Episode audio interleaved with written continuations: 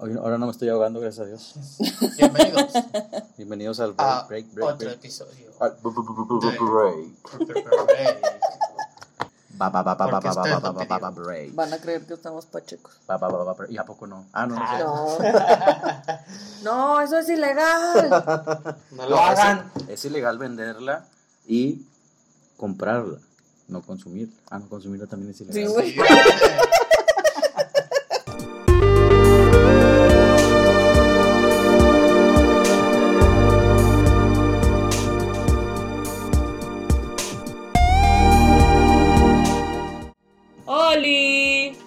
Bienvenidos a otro episodio del Break, el cuarto episodio.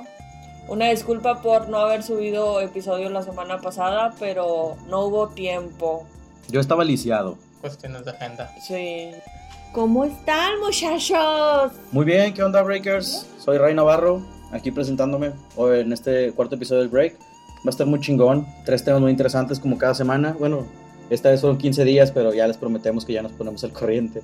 Ojalá que se la estén pasando bien y pues que nos escuchen. Sí, una disculpa por la semana pasada, por cuestiones de agenda y otras cosillas que atravesaron ahí. ¿Tú cómo te llamas? Ah, Alejandro Serna. ¿Quién eres? ¿Y, y esta quién Ay. es? ¿Es tu, es tu vieja? Ay, lo siento. Pues está chingona. Ay, papá, tus hijos vuelan. No, ya este, que ya nos vamos a poner al corriente. Y pues para recordarles, seguimos en Spotify, Spotify, Google Podcast, Google Podcast. YouTube. YouTube, Facebook. Este, Suscríbanse a Spotify, aunque no lo escuchen por ahí, pero eso nos va a ayudar mucho. Mira, hay- hay algo-. Hay algo que yo estoy haciendo ahora. Antes de irme a dormir, pongo mi celular. eh, bueno, es que también yo porque estoy medio loco. A lo mejor ustedes no quieren gastar pila. Pero pongo mi celular, sin, pongo mi celular en silencio. Pongo alguna estación, algún disco de, algún, de alguna banda local, algún grupo de un amigo, alguna, algún podcast de unos amigos. Lo pongo que se reproduzca en loop toda la noche. Y a ellos les está generando vistas. Y yo, no, yo estoy dormido. Pero digo, es, es una buena acción para algún día que tengan ganas de Escúchelo una buena vez acción. y lo ya después ponerlo en loop. Sí, está chido. Así es, ese sería un parote. Claro. ¿Qué temas traemos esta semana, muchachos? Arrancamos. Vamos a ver. Ahora me toca empezar a mí. Hágalo, perro. Y yo traigo. ¿De qué el- vamos a hablar, tía Ale? Hoy vamos a hablar de los bebés arcoíris. ¿Qué son Oh. bebés? ¿Qué es Los bebés arcoíris.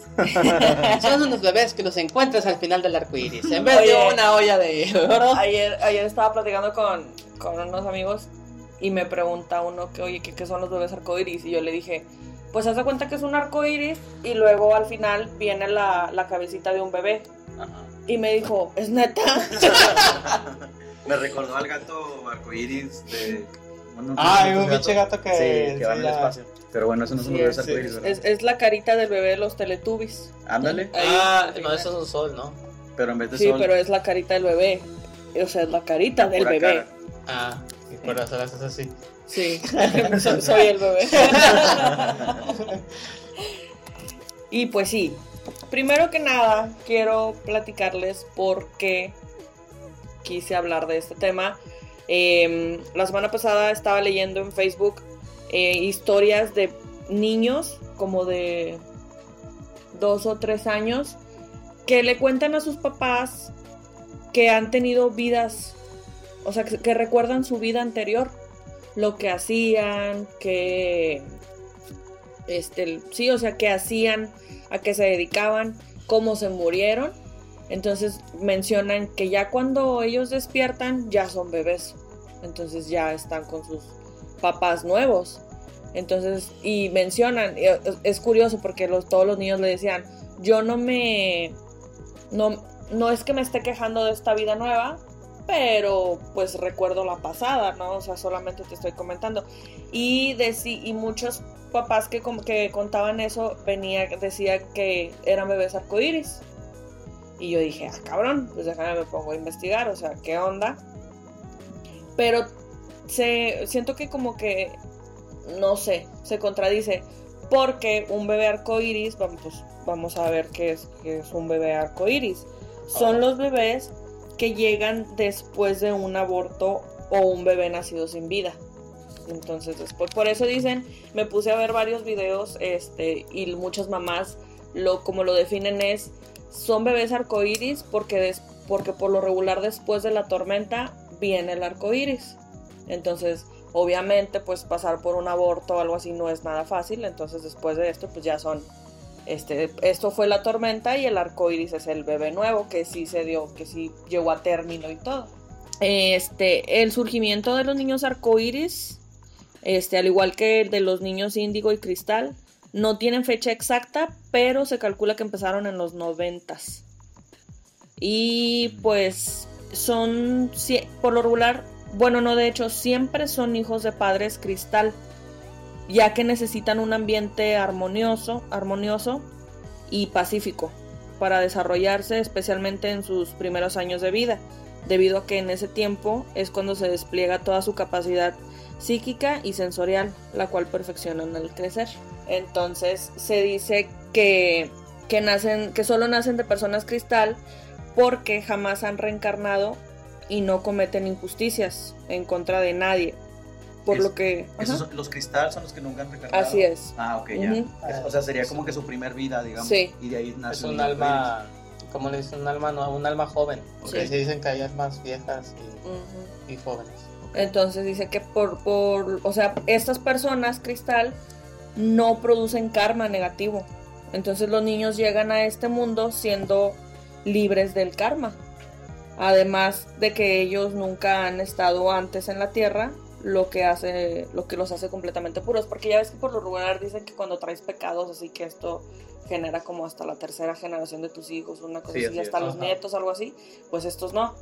No tienen son, son gente pura que no tiene malicia, que no tiene nada, entonces... pues, Es pues, un alma nueva, totalmente. así es. Eh, la obra de estos niños contiene los siete colores del arco iris, este, que son el rojo, naranja, amarillo, azul, verde, índigo y violeta, que están perfectamente equilibrados, los cuales se dice que juntos producen vibraciones y energías sanadoras. Poseen una mirada profunda que infunde paz y tranquilidad por lo que siempre serán líderes en cualquier campo que elijan de manera justa y cordial. Para ellos es muy importante la educación, tanto escolar como espiritual, ya que tienen una constante necesidad de aprender lo más posible. Y entre más profundos los temas, para ellos mejor, o sea, eh, más lo entienden, más, más se interesan en, en eso. Tienen mente abierta y pueden contar con y cuentan con múltiples dones psíquicos al igual que los niños índigo y cristal, tales como premonición, telepatía, curación, entre otros. También cuentan con gran facilidad para relacionarse con cualquier persona. Ok, entonces tienen un tipo de don Sí. al nacer como niño arcoíris. Sí. Aparte de que tuvieron este rollo de que nacieron de una vida pasada, aparte tienen algún tipo de don y, o algún, digamos, alguna característica especial que los diferencia psíquico. de los demás. Sí, sí. De hecho, este eh, ejemplos que escuché que decían que las mamás decían es que, o sea, yo a veces voy a regañar a mi hijo y mi hijo ya me dijo de que sí, ya sé, ya sé qué me vas a decir, mamá, está bien, no lo vuelvo a hacer. O sea, porque ellos ya se, sup- se supone que leen la mente de las personas. Entonces, o sea, Especialmente de sus padres, ¿no? Sí, porque es la, el- la conexión. El vínculo. que- ajá, así es. Este, la diferencia entre los niños arcoíris con los niños índigo y cristal es que son mucho más fuertes, Ya que se podría decir que son las generaciones este, antes mencionadas evolucionadas y perfeccionadas. Es este, por esto que algunas personas los definen como guerreros de Dios, ya que sus atributos son un poco frecuentes y sus dones los definen. Las personas este, como celestiales o seres elevados. Ok, o sea, trae, otra vibración. trae un contexto tanto eh, religioso como espiritual Sí. y también trae algunas cosas eh, psicológicas, Sí. ¿no? O sea, trae- engloba varias cosas. Me imagino que es por los estudios que se han hecho de distintas ramas. Está muy, muy interesante. De hecho, estos niños por lo regular los confunden con niños autistas, con hiperactividad, este, o como niño problema, porque son muy avanzados. O sea, por ejemplo, ellos, este, por, a mí, por ejemplo, me toma cierto tiempo aprender algo.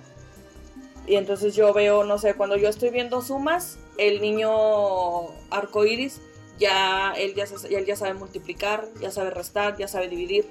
O sea, porque para ellos es más fácil aprender y absorber esta Imagino información. que en la escuela les va mal. o batallan con los maestros. Sí, claro. porque ellos por lo regular, este, Van un paso adelante del ajá, maestro. entonces terminan y se ponen a platicar o se distraen o pues se aburren, o sea, Sí, para sí. ellos es, es muy, pues es muy difícil estar como concentrado en algo que ya sabe, o sea, y pues algunas características es que vienen, pues como, como lo mencioné ahorita, vienen con un potencial espiritual desarrollado, se sienten perturbados por el ruido y por gritos o discusiones y no soportan lastimar a cualquier a ningún ser vivo, o sea, sea animal, sea humano, sea lo que sea, o sea, no pueden lastimarlo. De hecho, hay niños que siendo, o sea, muy chiquitos deciden no comer carne Ya. porque saben que están lastimando, Lastimando a un ser vivo. Ajá. Entonces, tienen. Y también tienen la misión de buscar la paz. Sus ojos son grandes y penetrantes, reflejan una sabiduría más allá de su edad, que es lo que pues mencionamos Sí, ahorita. sí, sí. Ujú. Son muy rápidos al aprender, por lo que pueden ser catalogados como niños problemas o, o con, problemas de atención. Ujú. Poseen habilidades telepáticas, como ya lo habíamos mencionado, y a medida que crecen resuelven problemas a su manera. O sea, lo que a ti se te complica resolver si se te cierra el mundo, un niño arcoíris te lo va a resolver en tres segundos y te va a dar una solución que te va a sacar de pedo. Es como que, ah, chinga, o sea, yo no me hubiera pensado eso. Como tú solución. teniendo, no sé, seis años, me vienes a decir cómo resolver esto. Sí, y bueno, no, a mí me- no me ha pasado a mí, pero he visto muchas historias que ha pasado algo por el estilo. Por ejemplo, no sé si a ustedes les tocó en la escuela que siempre había una persona, un niño que, se- que no, no era el más inteligente de la clase, a lo mejor no tenía las mejores notas, pero era el más listo, o sea, el que siempre andaba más al tiro, el que siempre tenía una noción más directa de las cosas. Y casi siempre los maestros se iban contra ellos de manera negativa. O sea, Sí. sí me tocó ver, bueno, yo tenía un compañero que no era autista ni nada, pero sí era muy callado, muy reservado y pues obviamente le hacían bullying. Entonces no, no- nunca pudo desarrollar todo sus, eh, su potencial en una escuela pública, digamos, porque pues obviamente vemos las limitantes de, de ese tipo de escuelas. Porque por lo mismo, por el bullying, entonces él, se retraía. Sin embargo, ya cuando llegó a la universidad, la gente no tenía muchas esperanzas en él. Y el vato, pues sí, estudió, estudió química y ahorita es un chingón, o sea, está, es- tiene muy buen trabajo el, el batillo. O sea, son cosas que a lo mejor no- uno no lo nota en ese rato porque no estás enfocado en ello, a lo mejor no tienes el conocimiento, o a lo mejor no sabes esta- estas cosas tan simples. Sí. De y, hecho- sí, dime. A mí me pasó algo, o sea, todo lo que describiste ahorita se me figura todo como un niño autista. O sea, Sí, de hecho, por el hecho de que batallé para... Socializar. No, no, de- decía que al contrario, que también tenían un don de- para tienen- socializar. Ajá, como Ah, ellos sí. no juzgan a las personas, Ajá. ellos pueden socializar con cualquier persona. Pero el tema de que les molestaban los ruidos, Ah, sí, Es- los ese rollo los niños autistas lo tienen y muchos niños autistas tienen no, no tienen las capacidades de un niño normal porque tienen unas más grandes. Sí. Entonces, como ya las tienen más desarrolladas, las otras no les toman tanta atención como un niño normal, digamos. Así es, el problema es que pues para la ciencia puede ser un niño autista, pero obviamente la ciencia no, no está relacionada con lo espiritual. Jamás. No. Entonces, a lo mejor, no sé, tu hijo no es autista, es un niño arcoíris. Bueno, es que también depende de las creencias. Sí, O sea, es, lo que iba. mucho que ver en las creencias de, cada quien. Este, pero pues también está esta posibilidad.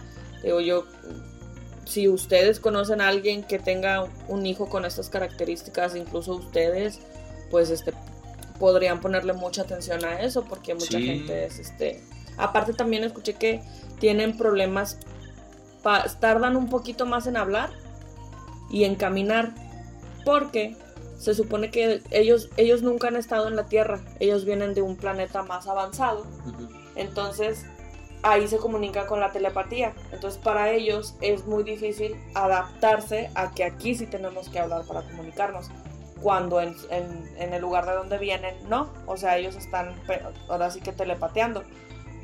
Y este, por eso se tardan más en hablar. Pero el que se tarde más en hablar no quiere decir que, Tenga que esté problemas. mal. Ajá, simplemente pues es un niño especial. Sí, Sí. tiene otros tiempos. De hecho, ahorita que comentaste que lo de los problemas, que a lo mejor algo que no se te había ocurrido a ti, a un niño arcoíris se le ocurrió.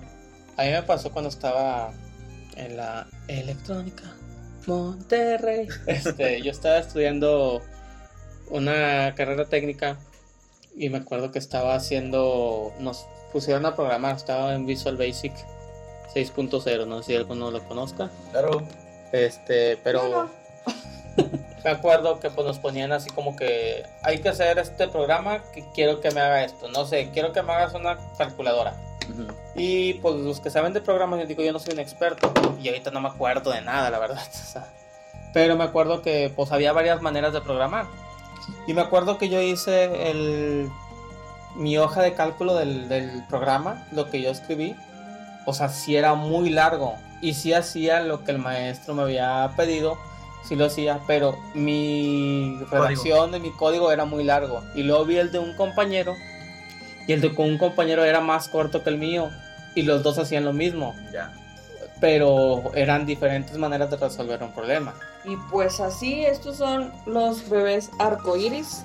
Entonces, como les comenté ahorita, si ustedes ven alguna característica, las personas que tengan hijos o así, pues estaría padre considerarlo. Sí, es- pónganles atención y igual y Sí. si nos pueden comentar ahí, ah, ¿sabes qué? Alguna anécdota que hayan tenido o alguna, al- a lo mejor alguna señal que hayan dicho, a lo mejor podría ser un, un arcoíris.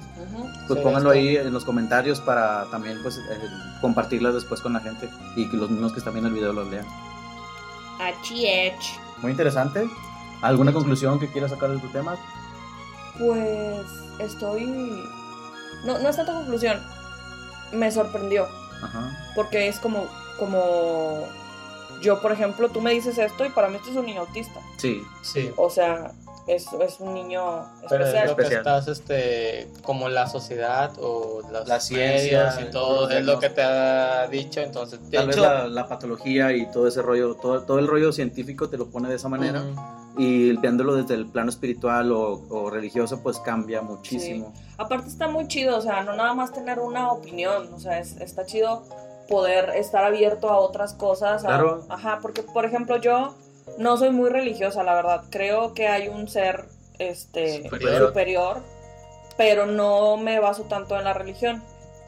Pero este tipo de cosas sí me gustan un chorro. o Claro. sea, lo espiritual. Sí, Está bien todo lo espiritual está bien padre. Y pues está, está muy bien. Es bueno saber que hay gente buena y este y que pues es gente, son personitas especiales. Yo creo que vienen como que a enseñar. Ajá, Ándale. así- sí, Traen así un conocimiento más grande que el nuestro y a veces no lo podemos comprender tal vez porque pues no tenemos la capacidad que tienen ellos, pero ahí están para, para seguirnos enseñando cosas. Y vale la pena ponerles atención tantito. Muy ya bien. después de haber escuchado esto, ya... Muy muchita. interesante. Muchi- O Yo creo que muchita, muchita. Muy interesante. Solamente me gustaría dar un último comentario de tu tema. Este, a veces eh, son el, el parte por la que son incomprendidos algunos niños es por el tema de el plan educativo que hay ahorita en, en México, digamos, Sí, por poner un ejemplo. Aquí te están midiendo la inteligencia físico-matemática, el, el lenguaje y la social, o sea, lo social. Es- son las tres Sí. ramas principales. Y me doy cuenta porque mi niño acaba de entrar a la primaria y los tres libros que le dieron fueron español, lecturas, matemáticas y sociales. Y es todo. Y esa es su base, la base que tienen ellos. Oye, espérate, hay, hay biología, hay, hay un montón de ciencias en las que a lo mejor tu niño puede ser capaz, a lo mejor no saca 10 en matemáticas, pero a lo mejor si lo metes a una escuela de música, el güey va a ser un Beethoven. O a lo mejor si lo metes a un deporte, el güey va a ser un chingón. Ándale, es que es por ejemplo, muchos papás cometen el error de decirle a sus hijos, no, pues es que no, no eres bueno en matemáticas, pues no eres bueno para nada. No, o sea, tu hijo a lo mejor tiene otra habilidad que puede desarrollar muchísimo más que, que las matemáticas. Yo, por ejemplo, las matemáticas a mí no, o sea, no me entran. Hasta la Las fecha. matemáticas y yo estamos divorciados. Sí, o sea, bien, hijos. bien cabrón. Pero el lenguaje sí se te da bien. Así es. La A mí se me daba bien en la primaria. Matemáticas y yo, o sea, nunca. Pero lo que era historia, geografía y biología, o sea. Era- Sí, ándale, a mí me gusta, me gusta mucho la historia, muchísimo. Bueno, quería, quería tocar ese tema porque también es un tema interesante. A lo mejor ya alejándonos del, del tema espiritual, ya yéndonos a un tema más científico. Pero sí hay que, hay que ponerle atención a los niños y pues chido. Es que también tenemos aquí, por lo menos en, en México, una educación muy pobre. Entonces, si alguien viene y te saca un tema así, cabrón, mucha gente que, ay, este pendejo, qué hueva. Exactamente. Y no, güey, o sea, está bien chido. A mí me gusta mucho platicar con gente que tiene temas bien interesantes porque aprendes un chingo, o sea, porque, porque te vas a cerrar, ¿no?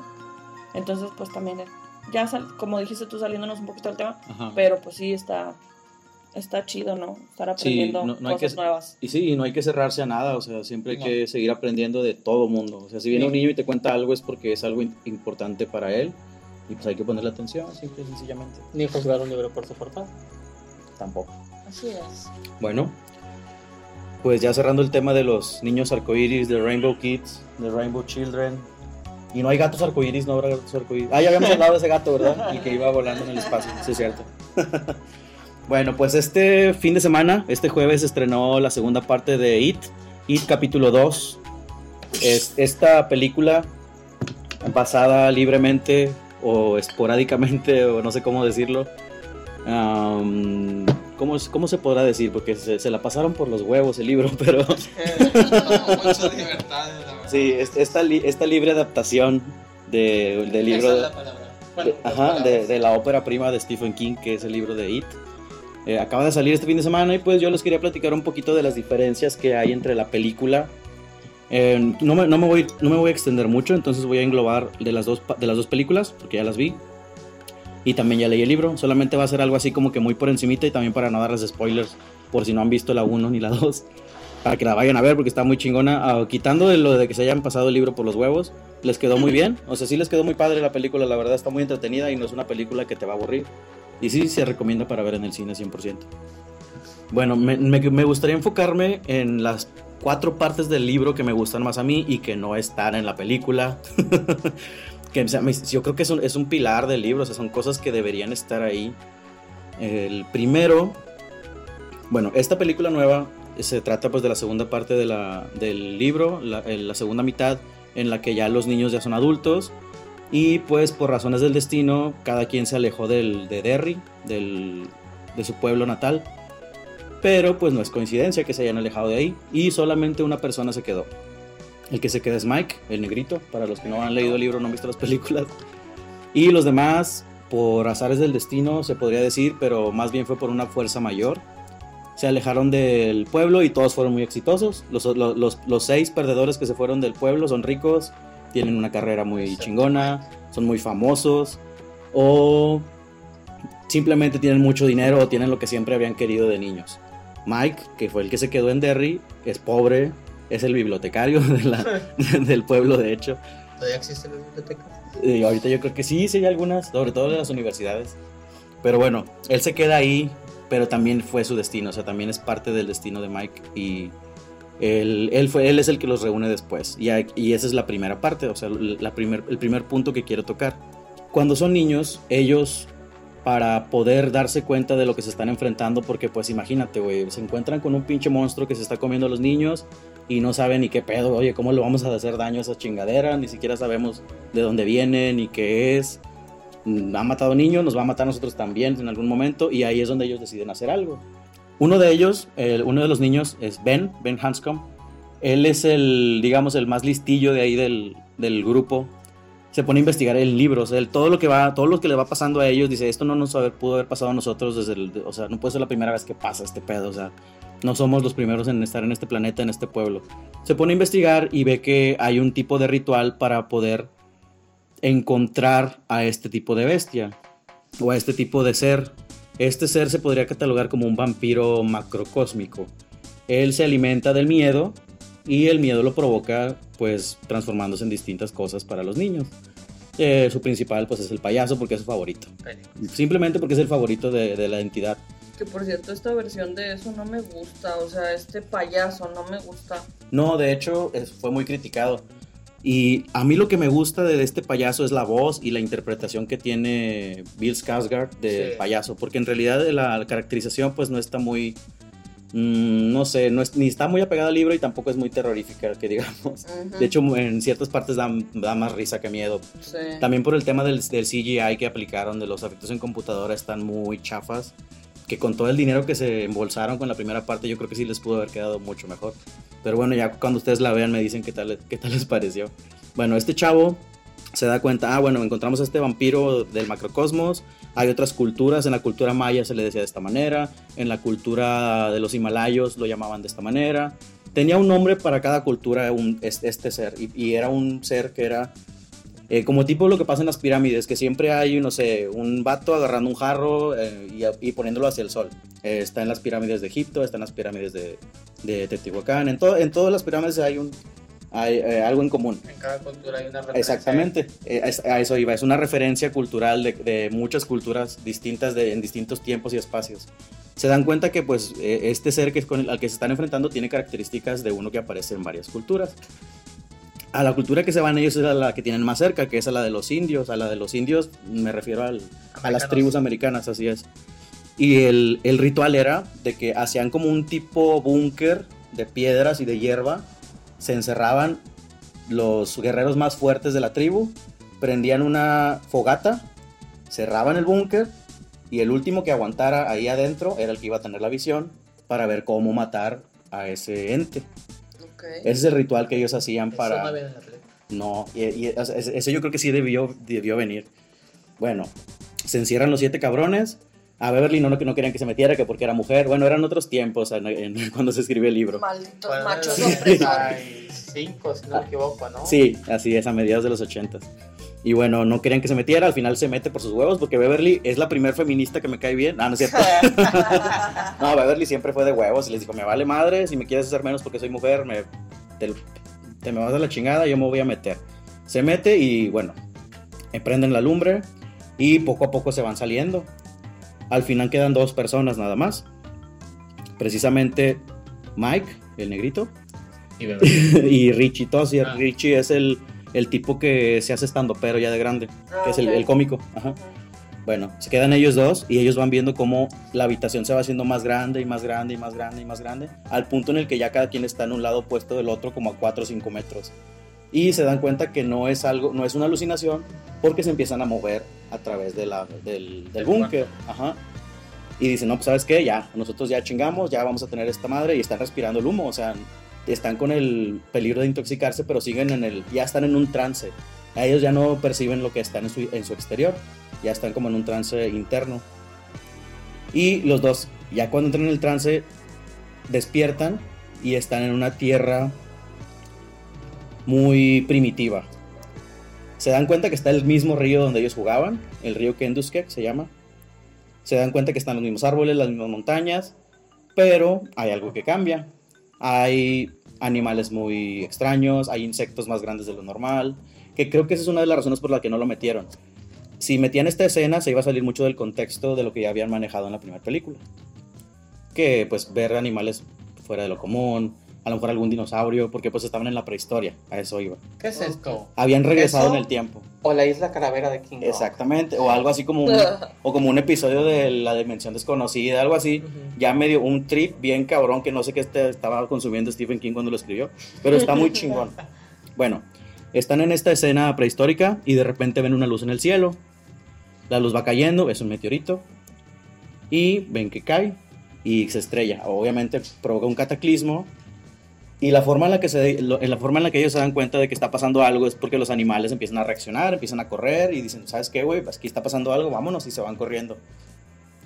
Cuando voltean la mirada hacia atrás, ven algo que no pueden explicar, no pueden alcanzar a ver, solamente ven luces. Y las luces van hacia ellos. Y es así como ellos describen, o se dan cuenta que es eso, porque ellos ya habían visto las luces anteriormente en su primer enfrentamiento con eso. Sí. Entonces dicen, ah, ¿sabes qué, güey? Así fue como este cabrón llegó a la Tierra. Viene de otro planeta. O sea, no es Llegó algo... el meteorito. Así es. Llegó con el meteorito a la Tierra y cayó en Derry. Y aquí está, güey. Y se chingó. Se despiertan del trance. Y pues obviamente ya despi- cuando despiertan ya están afuera del búnker, todos medios intoxicados. Todos los demás niños ya están sacados de pedo. Oye, ¿qué pasó? Les cuentan lo que, lo que vivieron ahí adentro. Y pues bueno, esta escena yo creo que debió estar ahí. Sí. No les voy a decir cómo es el, el, el origen de Id en la película porque nada que ver, nada, nada que ver. Id nunca llegó del espacio ni nada de eso.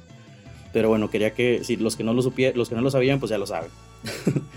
la segunda, esa escena, perdón, ahí ya fueron dos escenas. La primera escena fue la del búnker y la segunda escena fue la de El origen.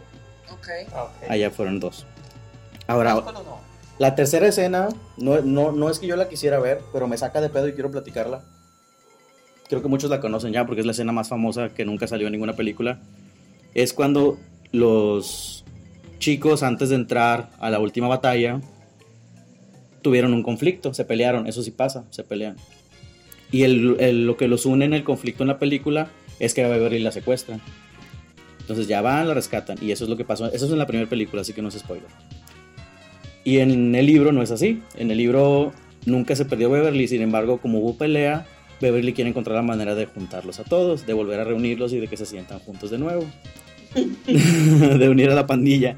Y no sé por qué chingado se le ocurrió a la pinche Beverly. Pues yo creo que si pierdo mi virginidad con los siete, digo, perdón, con los seis, con eso ya nos vamos a unir como, como familia que somos. Como hermanitos. Y yo, ¿qué pedo? ¿Qué mejor unión que esa? Y no sé, eso no lo voy a contar muy a detalle porque Stephen King fue muy meticuloso y hace muchas especificaciones sobre el tamaño del pene de cada uno de los niños. ¿Cu- ¿Cuántos años tenían? Los niños en la primera película, Ajá. eh, alrededor de 12, 12, 13 años más o menos. En la edad de la punzada. Sí, ya eran preadolescentes o adolescentes ya. Pero sí se me hizo un, un detalle muy curioso que quería platicar. Esa cuarta escena, no me, eh, perdón, esa tercera escena no me hubiera gustado verla en películas ni nada, obviamente. No, es que sí No. estaba cabrón. Estaba muy fuerte. Yo ya sabía de esa, de que en el Ujú. libro sí pasa eso, pero obviamente no sale en ninguna película. No, y ni la van a poner No, ni es ni en- muy en un fuerte. futuro. A lo Y mejor en la, menos ahorita en el 2019. a lo mejor la versión porno de eso puede que No, sí, salga. ahí sí, ahí sí lo creo. Y bueno, esa es la tercera que es un dato curiosillo. De hecho, hay muchos datos curiosos del libro que no salen en la película, pero todos son medio repugnantes o sexuales. Así que esos los vamos a omitir también. La cuarta escena que me sacó de pedo y fue donde yo me quería echar para atrás cuando la vi en la película o cuando vi cómo la adaptaron es el ritual de Chut. Este ritual es en el que después de que ven cómo llegó y todo eso, ya buscan la manera, se informan de cómo matarlo, ahora sí. Bueno, siguen investigando, ya tienen como que una base, oye, ya sabemos de dónde viene, ya investigamos los antecedentes de este güey, hicieron toda una pinche investigación los niños. Pues cómo lo vamos a matar. Y en, el la, en la primera batalla o en el primer ritual, que no es, este, obviamente no fue exitoso porque regresa. Ellos lo que tratan de hacer es matarlo con una, con una bala de plata, con un balín, porque pues es lo que los niños dijeron. "Ah, vieron la película del hombre lobo. Exactamente. De hecho, de hecho sí vieron la película del hombre lobo en el cine. Ah, Entonces dijeron, ¿cómo matas a un monstruo con plata? Chingue su madre. Hicieron, ellos los hicieron los balines. Y, se- y Beverly, que era la, digamos, la que tenía mejor puntería, fue la que lo disparó. Y así, eso sí pasó en la, en la primera película. Sí, en la primera película. Así fue. Sí.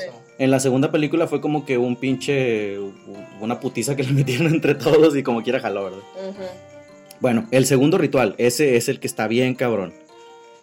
El ritual de Chut se trata de que tú te tienes que conectar, no, no herirlo, no herir a- al ser en su forma física, sino conectarte con su forma metafísica, Ok. en el macrocosmos, que es donde vive él. Realmente él está alojado ahí, ¿no? Él- su forma física está en la tierra porque pues ahí cayó y es de donde se alimenta, es su fuente de, de alimento. Pero la forma de, de conectarse con él es mediante este trance. Y la manera de hacerlo es que también yo creo por eso no lo metieron, porque es una mamada. Y todo el mundo sabe, bueno, todos los que conocen a Stephen King saben que los finales de sus libros están de la chingada. Sí, no son Todos. Y él, y de hecho en la película, bueno, ay, bueno, eso sería un spoiler, mejor no lo digo. Pero todos. No, la quiero ir a ver, así que no quiero Sí, spoilers. sí, nada de spoilers. Este, pero sí ah, se ha mencionado muchas veces que los finales de Stephen King están de la chingada. Y bueno, en esta parte le ¿De la hicieron, le hicieron honor a su, el de la niebla. Bueno, el de la niebla está, ese yo creo que es uno de los más decentes. Pero bueno, el final o la forma en la que lo matan es en este ritual. El ritual trata de conectar la lengua del, del agresor con la lengua del defensor, unir su lengua literal, o sea, eh, lengua con O sea, lengua. beso francés. Así, así es What? de una manera en la que ya no se puedan separar. Entonces esto pasa, al que le toca hacerlo es a Richie. Primero lo quería hacer Bill, pero la manera de derrotarlo, no me lo vas a creer, es conectan las lenguas, se comunican telepáticamente y el primero que se ría pierde. Así, así, Puta madre, ya perdí. así es el ritual de Chut, el libro. What? Ajá. Sin ¿Del embargo, libro? el del libro. Sin embargo, King, ¿Qué te fumaste, cabrón? O sea, todo lo que hay detrás de ese ritual es un pedo bien Love- Lovecraft, Lovecraft, Love- Love craniano. uno, Lovecraftiano. O sea, hay, hay un, unas escenas muy psicodélicas, muy, muy avanzadas, muy raras que a lo mejor no hubieran, no hubieran podido hacer en, en la película. el momento en el que se enfrentan es su, está muy cabrón. O sea, hay muchas cosas. Están, primeramente, pues ya no están en la Tierra, están en el macrocosmos, están flotando en el universo. Obviamente, en su forma de verse en el macrocosmos, pues ya no están agarrados de las lenguas, eso es lo físico. Físicamente están agarrados de sus lenguas, pero en el macrocosmos, pues no, están uno frente a otro nada más. Lo quería hacer Bill, pero Bill, aparte de que es tartamudo, y que empieza a tartamudear y pues no puede hablar tan fluidamente, pues no, tiene, no tendría la gracia para poder hacerle reír o para poder hacer que perdiera. Entonces Richie dice... Ajá. Richie dice, ¿sabes qué, güey? Yo me lo chingo, yo me lo fleto sobres. Y sí, o sea, él, logra derrotarlo. Le cuenta un chiste bien pendejo que ni siquiera me acuerdo y no me lo quise aprender. O si fuera mexicana la película sería Alex Fernández. sin pedo, sin pedo. O Blanco Escamilla. De hecho, ese es uno de los datos curiosos que quiero platicar ahorita. ¿Cómo sería el cast de mexicanos? Bueno, después de que hacen este ritual, eh, ya lo logran debilitarlo en su forma de araña y es donde lo matan ya físicamente y le sacan el corazón. Que es lo que vimos en la primera película. En la primera película pasó, en esta no les voy a platicar cómo lo matan porque si esta historia del libro se les hace pendeja, en la de la película es el doble o triple estúpido. Sí, está muy cabrón. Pero bueno, les va a gustar porque es muy entretenido todo el contexto de cómo se hace, o sea, cómo hacen el ritual en la película y cómo lo llevan a cabo, sí está chido. Oye, pero aparte que si te pones a pensar, ¿a quién chingado le va a dar risa a ese payaso? Está cabrón, ¿no? O sea... Y es que él lo que tiene, el don que tiene es el don de la palabra. Te voy a decir una historia de la misma película. Ay, es que sería un spoiler, pero está bien chingón. La neta no, la neta no les voy a spoiler nada importante. Ok. En una escena de la película hay una niña que está con sus papás en, un estadio de béisbol. Creo que es de béisbol, no recuerdo si es de béisbol o no, no me acuerdo qué juego es. Ahí disculpen. Un deporte. Estaban en, sí, estaban presentando un deporte que la niña le aburrió. Dijo, ¿sabe qué, mamá? No me gusta este pedo, papá, qué pedo, ya vámonos. No, te tienes que esperar, ¿qué haces esto? Va. La niña se va, dice, bueno, pues ahí se quedan. Y se mete por ahí, se esconde y se encuentra con Pennywise. La niña tenía un lunar muy grande en la cara, un defecto de nacimiento y le dice a, le, dice a Pennywise, ay no, tú estás muy feo, mejor me voy con mis papás. Y Pennywise empieza a llorar y le, dices, ay es que siempre me dicen que soy muy feo y nadie quiere estar conmigo por mi, por mi físico, me dicen que estoy feo. Y empatiza con la niña, porque la niña tenía lunar. Y le dice, ay, así es. Y entonces la niña le dice a la niña, ay, pues es que a mí también me dicen lo mismo por lo que tengo aquí. No, pues no te preocupes, yo puedo ser tu amigo. Es más, te puedo quitar eso que tienes en la cara. Ah, ¿en serio sí me lo puedes quitar? Sí, sí, ven para acá, mira, cuenta hasta tres, cierra los ojos. Una, dos, tres y se la come. Le arranca la cabeza. Se lo quitó. o sea, eh, te digo, él tiene ese don de poder envolver. Pennywise para presidente municipal. Y lo mismo hace con Georgie. Si no sé si te acuerdas. Que eso fue lo que nos hizo el Bronco, ¿no? Básicamente. yo creo que yo, yo, creo que el Bronco es una reencarnación de, de Pennywise. De Pennywise. Con George hace lo mismo, lo envuelve con el tema del circo, con el tema de que yo soy tu amigo, y con el barquito y el globo, y también se lo chinga. Y, hay más historias así en, el libro que, me llama mucho la atención, cómo él podía, cómo tenía ese poder de convencimiento y de, de, ya tenía tan estudiada a la gente de tantos años que estuvo conviviendo con ellos y comiéndoselos, que ya podía él hacer lo que quisiera con las personas, tan solo pues hablando con ellos. Telepatía, creo que también. Sí, sí, el, la telepatía es una de las características de, ese monstruo. Sí, entonces por eso como que puede, por eso se los gana también. Y bueno, pues yo quería platicarles esto porque me parece muy interesante, me gusta mucho el, libro y, la película también, o sea, fuera de lo que ya les platiqué, les va a gustar, vayan a verla, no, no se priven de verla, yo creo que sí les va a gustar, sobre todo si tienen menos de 15 años. Es que aparte también pasa mucho, o sea, cualquier libro que leas primero, obviamente el libro siempre va a ser muchísimo mejor que la película. Claro. O sea, entonces... Yo creo que es, es, casi imposible poder adaptar un libro al 100%. Al no, o sea, imagínate el de, el de eso. Es un libro muy grande, de hecho se pudo haber dividido en cuatro películas sin problema. Sí, o sea, si lo quieres hacer, no al 100%, pero casi al, pues puede un 70% de, sí, es así, como dices tú, unos cuatro películas pues ahí quedó. Vayan a ver la película y si no les gusta la película, lean el libro. Si no les gusta leer, pongan un audiolibro que también está ahí en YouTube y lo pueden descargar en MP3. Eh, dura un chingo porque pues el libro, el libro está enorme, pero créanme que vale mucho la pena. Hay muchas historias que pueden sacar de ahí para como inspiración también si les gusta dibujar, escribir o lo que sea. De hecho hay, hay un grupo que se llama Pennywise que le rinde homenaje también, nada más en una canción a Stephen King, pero el nombre, pues es el, el nombre del payaso. Sí. Hay otro grupo que se llama Pet Cemetery, que es por el grupo, por Del el, cementerio de, por el cementerio de mascotas, que es Cemetery porque estaba mal escrito, eh, porque los niños habían puesto Cemetery en vez de Cemetery. Pero bueno. Datos curiosos de Stephen King. De Pet Cemetery, ¿no? Ajá. Pero va a salir, no sé si en Ya- este año. Ya salió, ya salió. De hecho, también está de la verga, no la vean. No, No, no es cierto, sí, va. descarguen, descarguen la yo pirata. la vi. La pero- primera, la primera versión que hicieron de Pet Cemetery está muy chingona. Mm. En esta segunda hay unos cuantos cambios de tuerca, pero es básicamente la misma historia. Y bueno, así termino mi tema de It Chapter 2. Adelante, Alex. Muy bien. Muy bien, pues muy interesante los dos temas. No- yo no conocía los niños arcoíris hasta hoy. ¿Qué, qué- qué hubiera hecho eso si se comía un niño arcoíris? Se hubiera, Se hubiera convertido, hecho en, más poderoso. se hubiera ¿no? convertido en cepillín, tal vez. Tal vez. No lo sé. O en un payasónico. Tal vez, tal vez. Le voy más a un payasónico. Sí, más colorido, ¿no? Sí, como regalito. No, imagínate a eso de cepillo. Cepillín, cepillín, en la feria Oh. cepillín. Oye, Pompo, todos flotan. No lo sé. Ay, Ahí pónganlo en los Ay, comentarios. Pónganlo en los comentarios en qué creen que hubiera pasado. Pero bueno, yo vengo con un tema muy, muy interesante también. Que es sobre Joseph Mengele. No sé si alguno de ustedes lo haya escuchado a mí se me, anteriormente. se me hiela la sangre cuando escucho ese nombre, güey. Está bien cabrón. Ese era el ángel de la muerte, ¿no? Algo. Exactamente. Yo no, no sé, Nada. no. Están Así sinceros. que estoy emocionada. A darle. Muy bien, Joseph Mengele, vamos a empezar desde el principio. Nació el 16 de marzo de 1911 en Bavaria. Obtuvo un doctorado en antropología en 1937 y el, el doctorado de medicina en 1938. En la década de los 30 es cuando está el nazismo en su apogeo, es cuando está el cúspide. Es- escucha hablar sobre una raza aria, bueno, la raza superior que es la aria, que era lo que buscaba Para ellos. Sí, Hitler. O sea, ellos creían, o la idea del nazismo era que los alemanes eran la raza superior que debía, y por ser superiores, ellos tenían que dominar al resto del mundo y los demás tienen que estar por debajo de ellos. Entonces, este, el doctor Mengele intenta encontrar los códigos genéticos para crear la raza pura, la raza aria.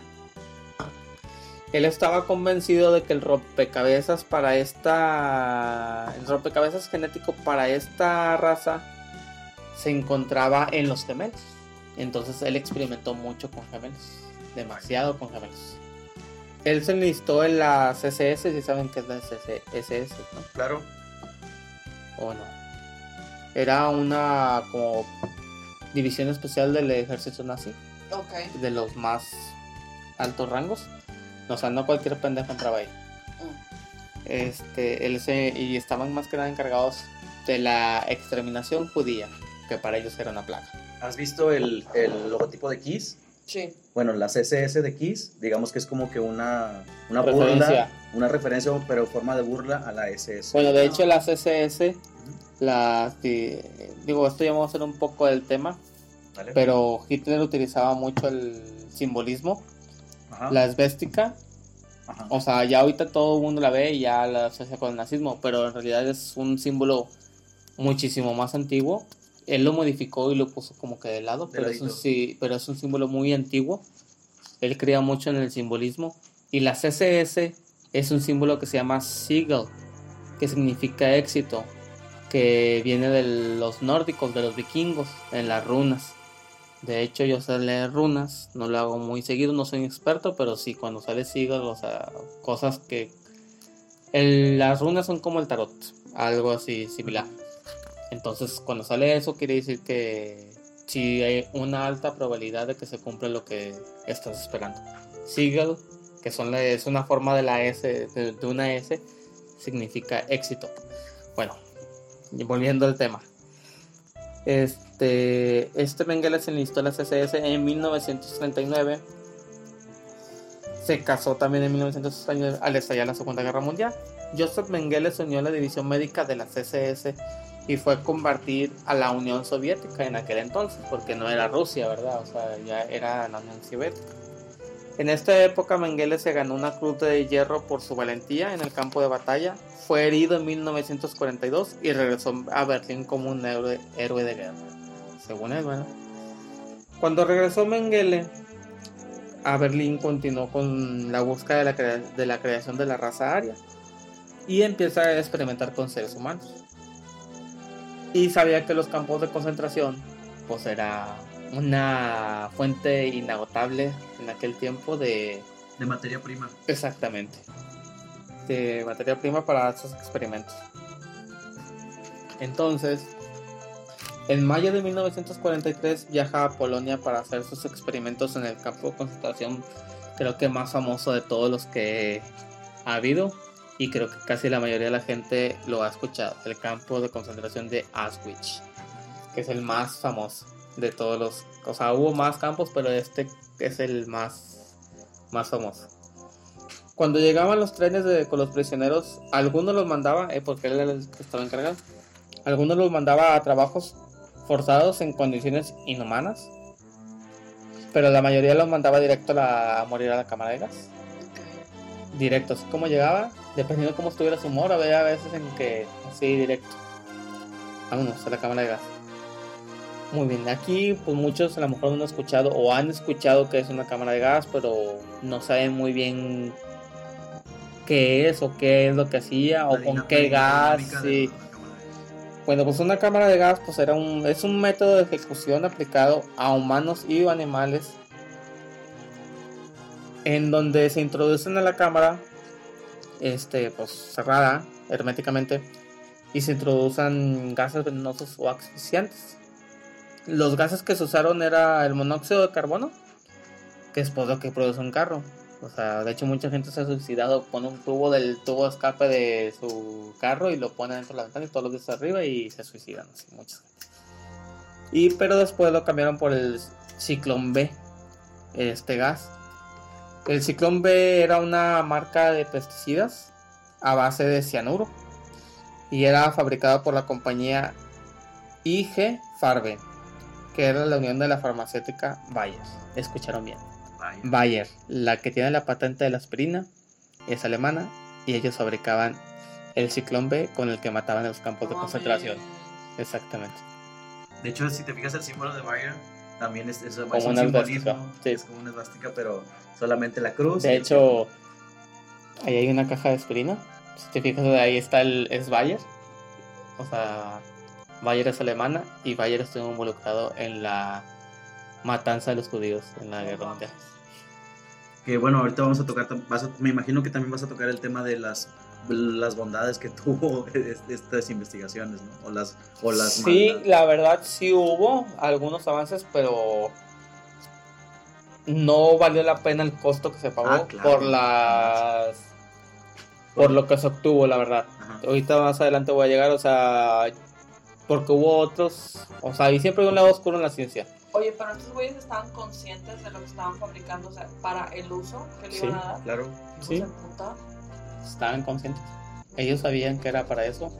De hecho, hay fotos, tú buscas en Google Ciclón B, con- se escribe con Z, eh, Ciclón B.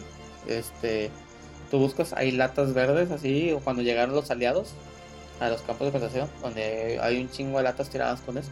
Eso es lo que decían, los mataban con eso. Se cuenta que los metían todos a las cámaras y con eso se empezaban a ayudar. Y los mataban. De hecho, hay un libro muy bueno que se lo recomiendo que ahí fue donde escuché la primera vez este nombre de Joseph Mengele.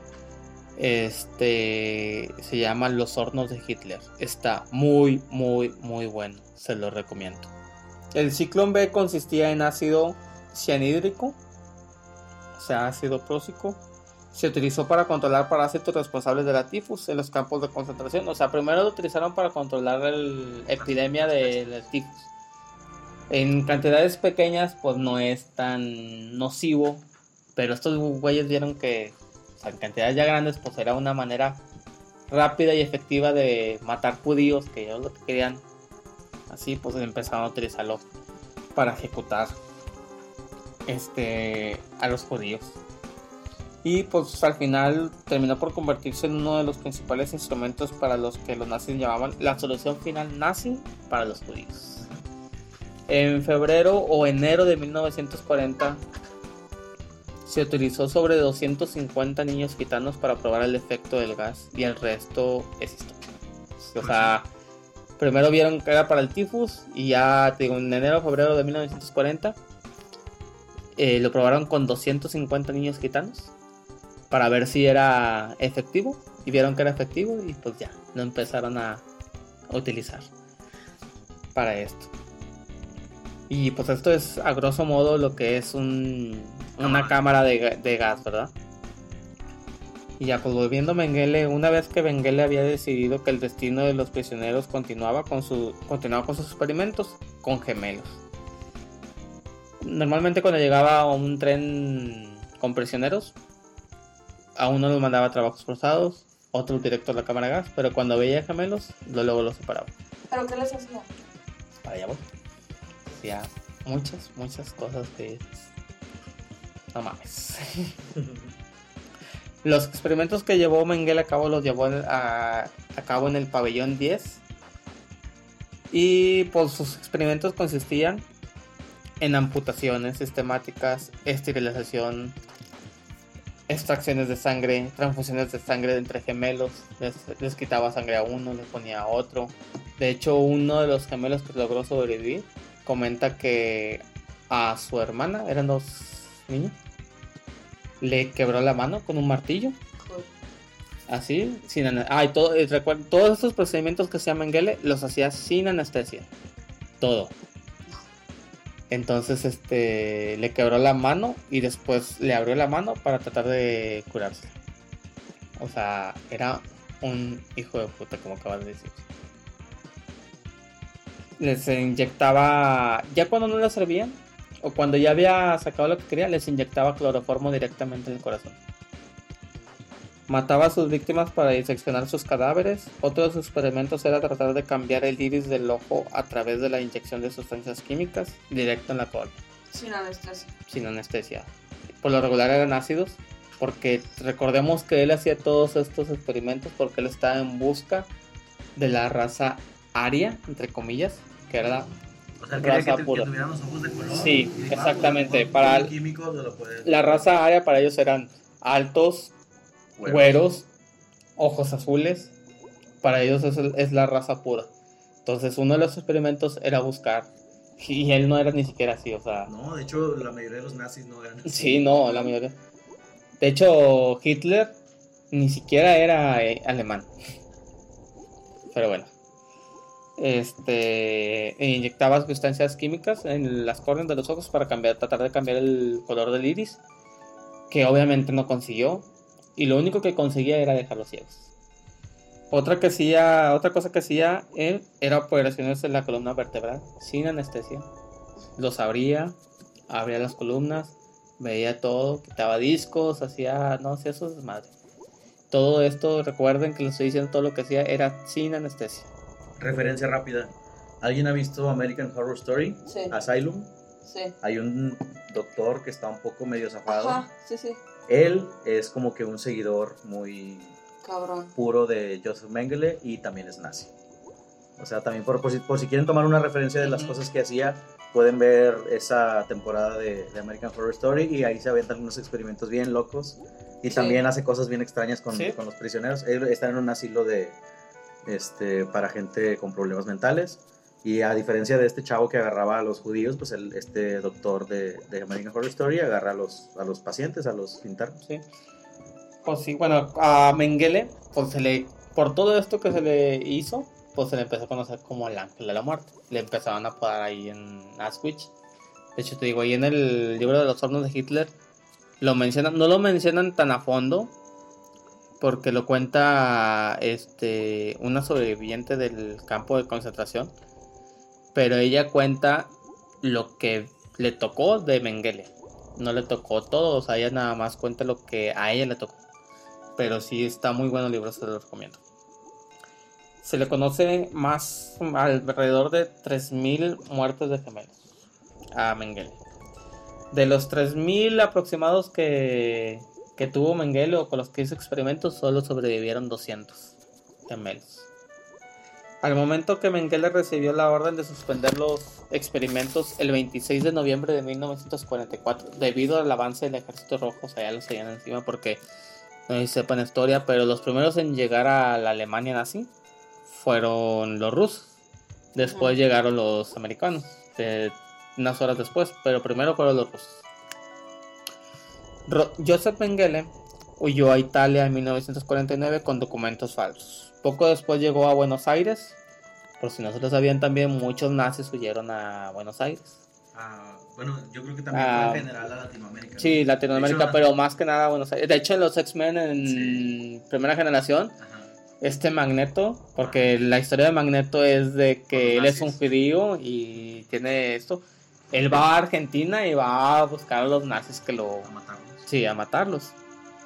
De hecho, también dicen por ahí que Hitler se fue a Cuba. Sí, Brasil, de hecho dicen que no, en realidad no se suicidó, Sí. que él escapó. Hay un, había una piloto, no recuerdo el nombre ahorita, pero después se los prometo que igual y hago un tema de eso.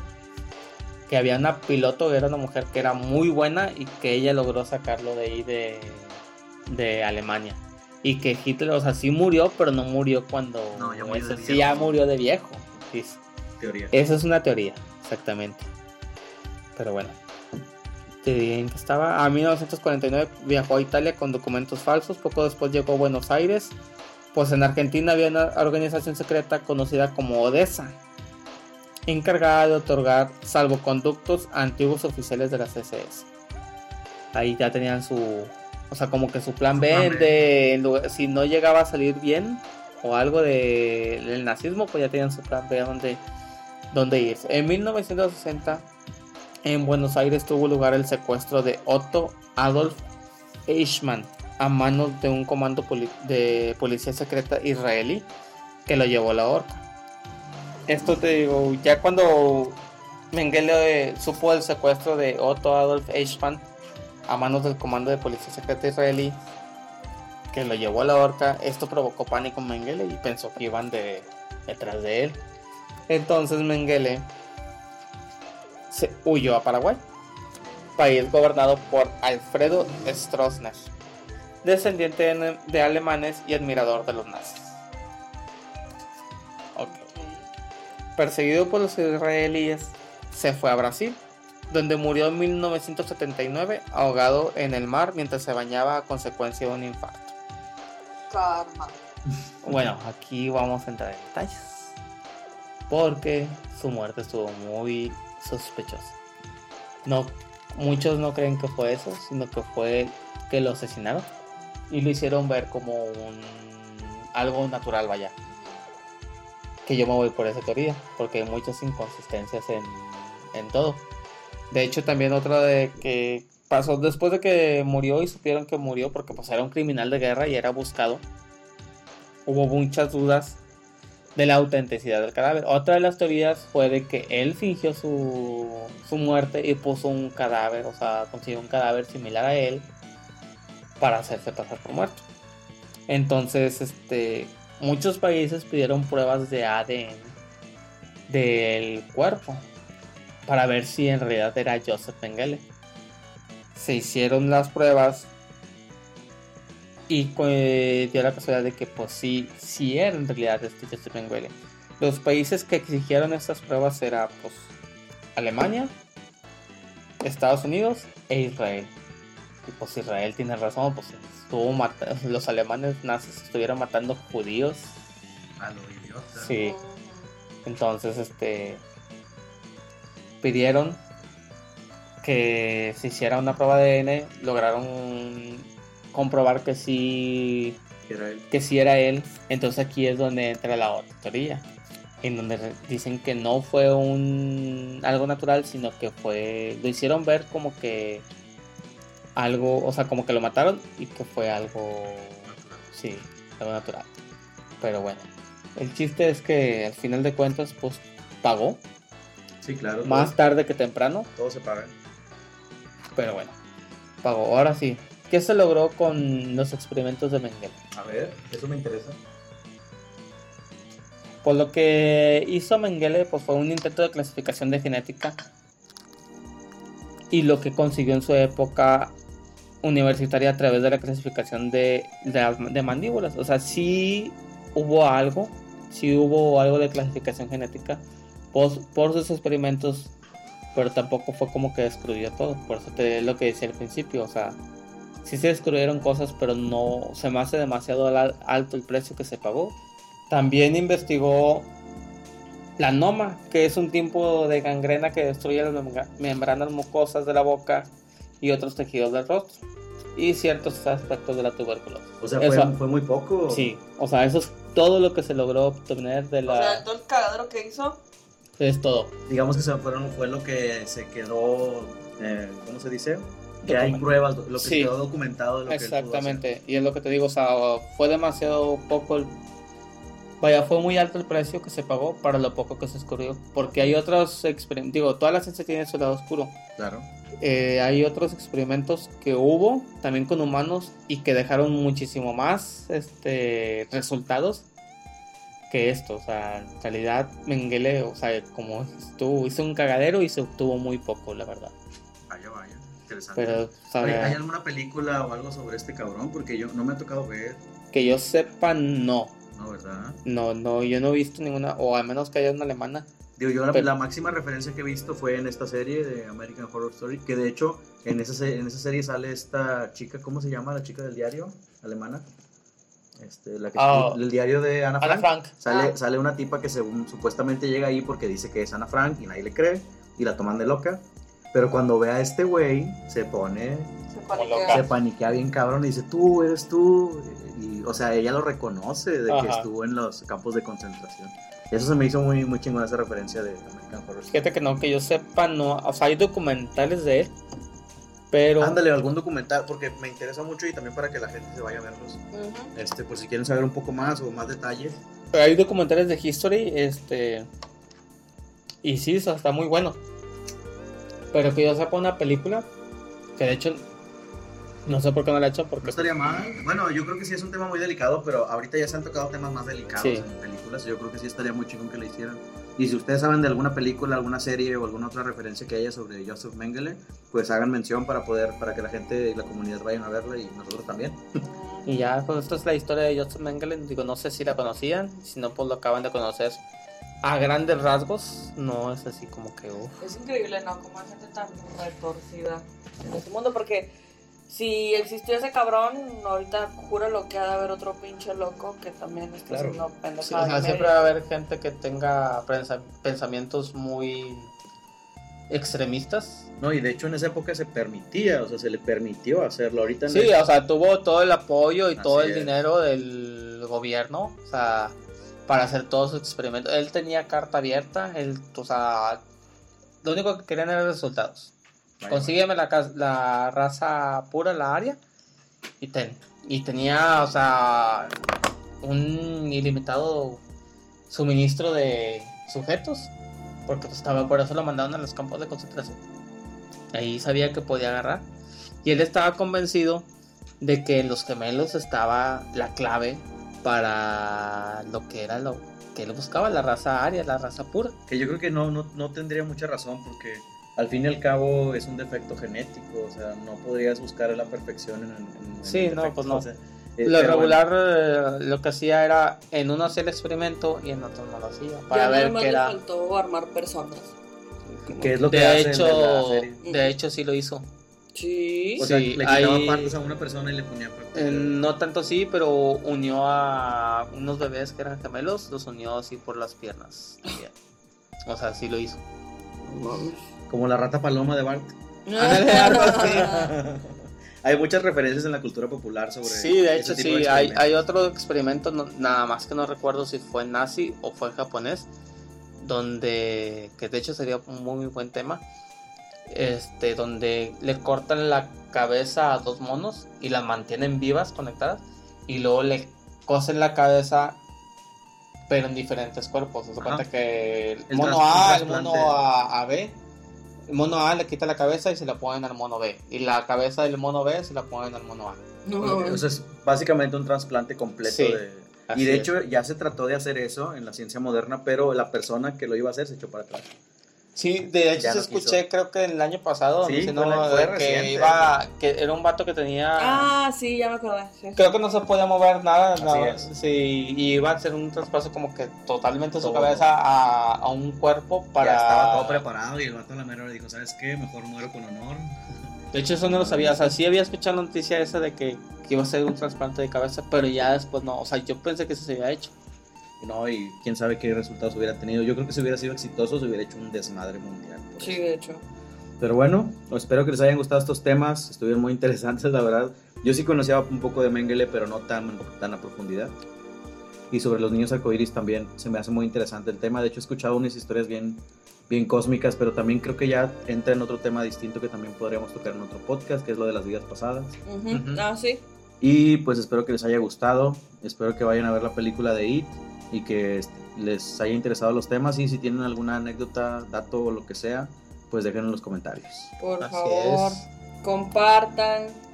Escuchen, Síganos. suscríbanse. Así es. No cuesta nada suscribirse, no cuesta nada un like eh, y compartir con algún amigo.